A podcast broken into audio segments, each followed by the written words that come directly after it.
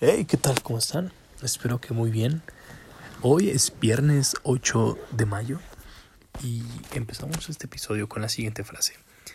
Ayuda a tus semejantes a levantar su carga, pero no te consideres obligado a llevársela. ¿Qué piensan de esta frase? ¿Son de las personas que ayudan a toda costa? ¿O no se comprometen tanto?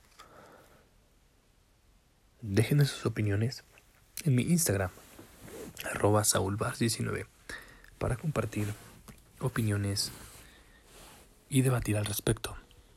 El día de hoy tenemos el resumen del mercado por el pollo veto de PipTrade, el cual dice así.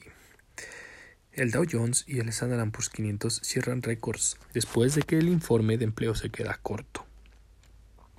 El promedio industrial Dow Jones subió un 0.66%, el Standard Poor's 500 un 0.74% y el Nasdaq Composite ganó un 0.88%. Fuente Investing.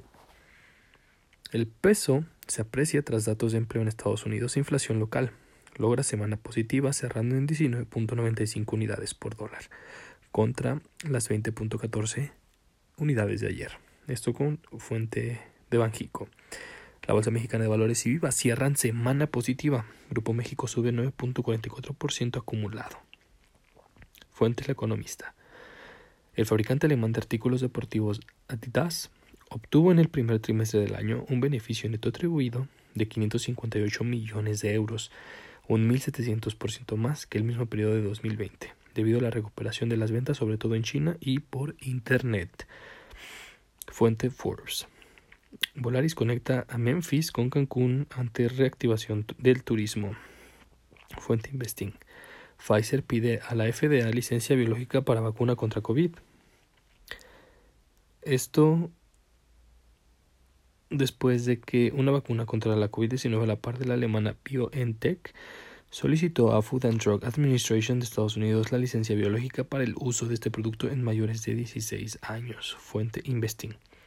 Goldman Sachs y Citi se suman a la fiebre por las criptomonedas en Wall Street, mercado en el que ya han entrado otros de los mayores bancos a medida que los activos ganan más aceptación. Fuente Investing.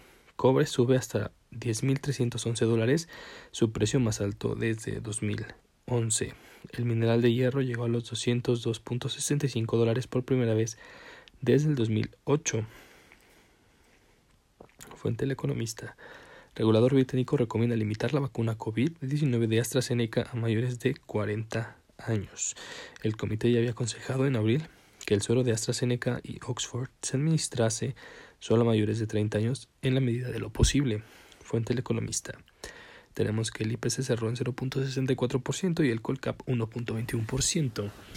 El día de mañana, sábado 7 de mayo, a las 9 de la mañana, empieza el curso de finanzas impartido en la plataforma de PipTrade con el tema de matemáticas financieras impartido por expertos en la materia. Les recomiendo que se inscriban si quieren un código de descuento en el pago de la membresía premium manual. Háganmelo saber en mi Instagram para pasarles un cupón. Que tengan un excelente día. Nos escuchamos mañana.